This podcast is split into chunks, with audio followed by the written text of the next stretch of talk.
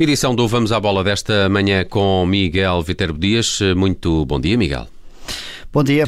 E de que é que vamos falar no Vamos à Bola?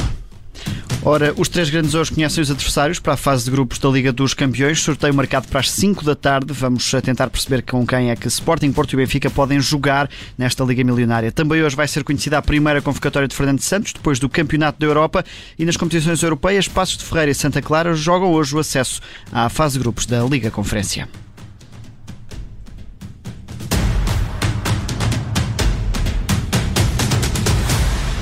Vamos então desenvolver essas notícias, começando pelos eh, potes do sorteio da Liga dos Campeões, este ano com três presenças nacionais.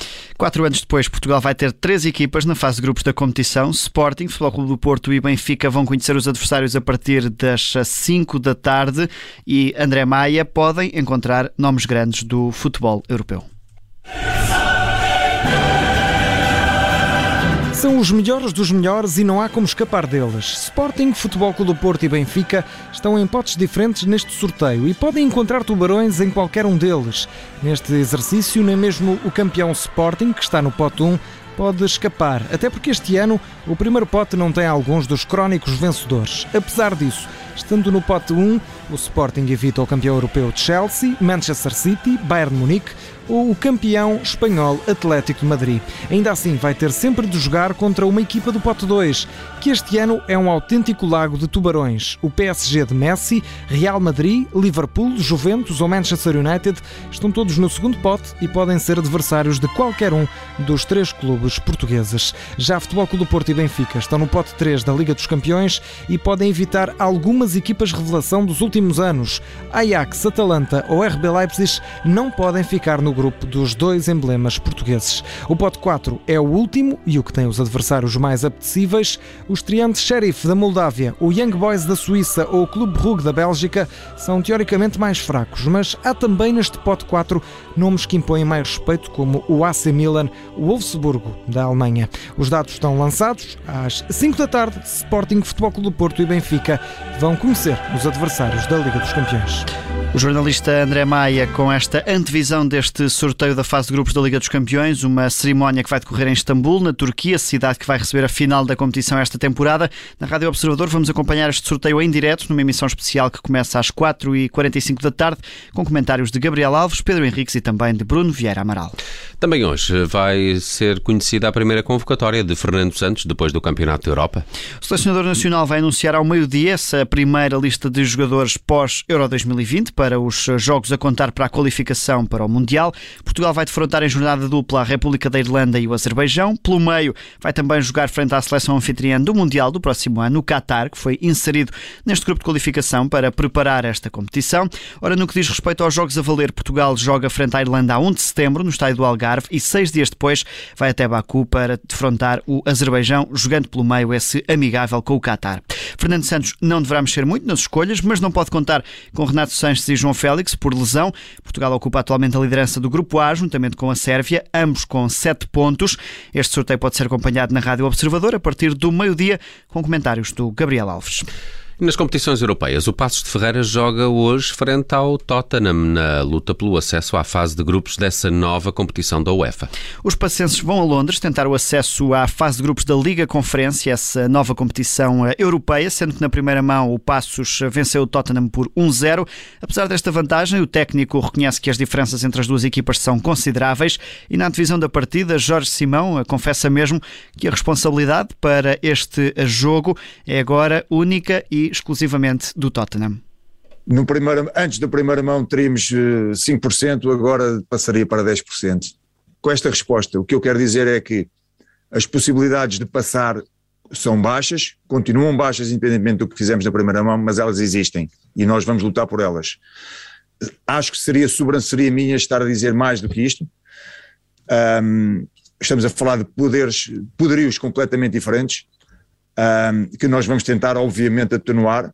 Temos alguma probabilidade de passar esta eliminatória, mas, como digo, e os números que eu, que eu falo são muito reduzidos, o que eu quero dizer nesta resposta é que a responsabilidade está toda do lado do adversário, como é óbvio.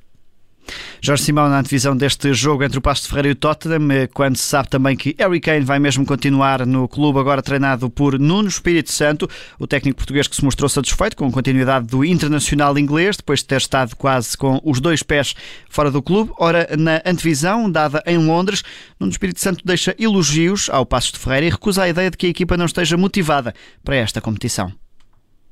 Esperamos um jogo difícil, como foi a imagem da primeira mão, foi um jogo difícil. Passa é uma boa equipa, uma equipa organizada.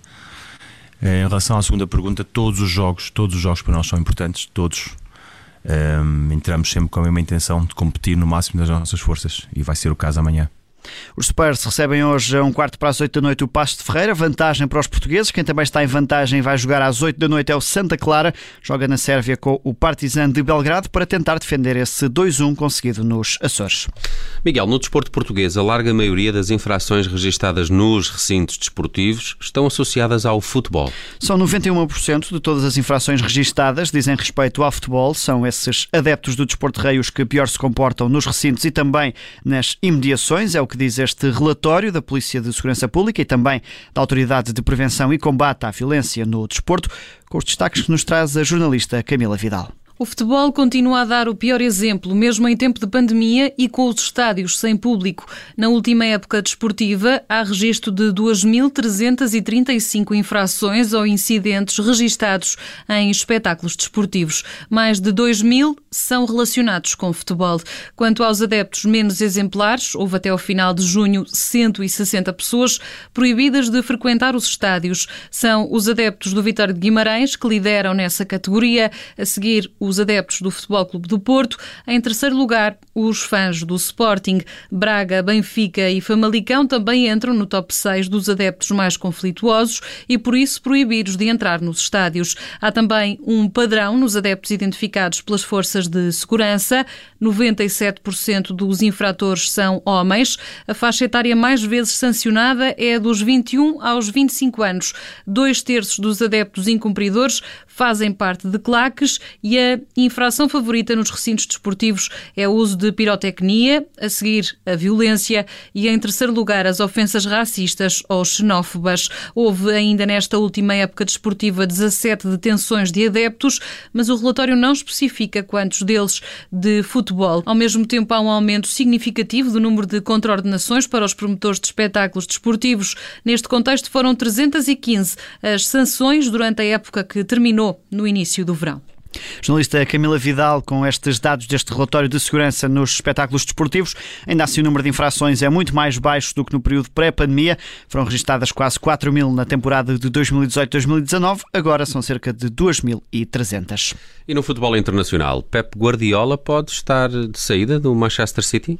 Foi numa iniciativa de uma empresa brasileira que Pep Guardiola deu a entender que deixará o Manchester City quando terminar o atual contrato, válido até 2023. O técnico espanhol diz que o próximo passo da carreira vai ser uma seleção e acrescenta ainda que deve ter um período de descanso depois de sete anos no City, dando assim a entender que não vai para lá do atual contrato. Guardiola diz que gostava de treinar num europeu, numa Copa América ou num campeonato do mundo, mas pelo caminho deve aproveitar também uma pausa para aprender com outros treinadores. E nos Jogos Paralímpicos, a natação portuguesa bateu mais um recorde nacional. Diogo Cancela bateu o recorde nacional na prova de 100 metros bruços, na classe S8, que não chega ainda assim para garantir um lugar na final.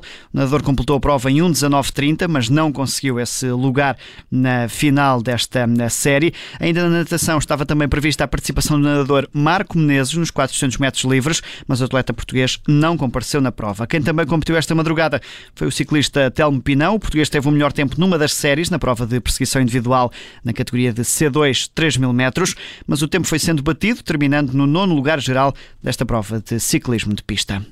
E é com ciclismo que continuamos. Uma das etapas rainha foi ganha pelo principal favorito à vitória final. Estamos a falar de que prova, Miguel? Da volta à Espanha. Foi a Primo Roglic que venceu a etapa de ontem, alta montanha, com subidas com mais de 20% de inclinação. O esloveno lutou até ao fim com Henrique Mas, que também está na luta por essa classificação geral.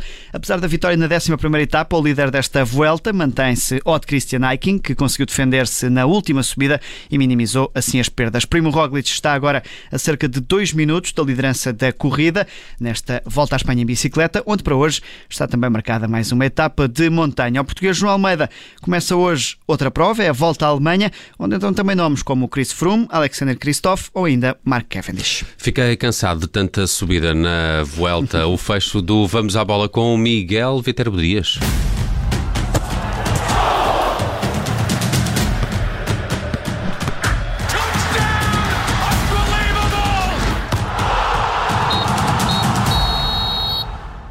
Obrigada por ter ouvido este podcast. Se gostou, pode subscrevê-lo, pode partilhá-lo e também pode ouvir a Rádio Observador online em 98.7 em Lisboa e em 98.4 no Porto.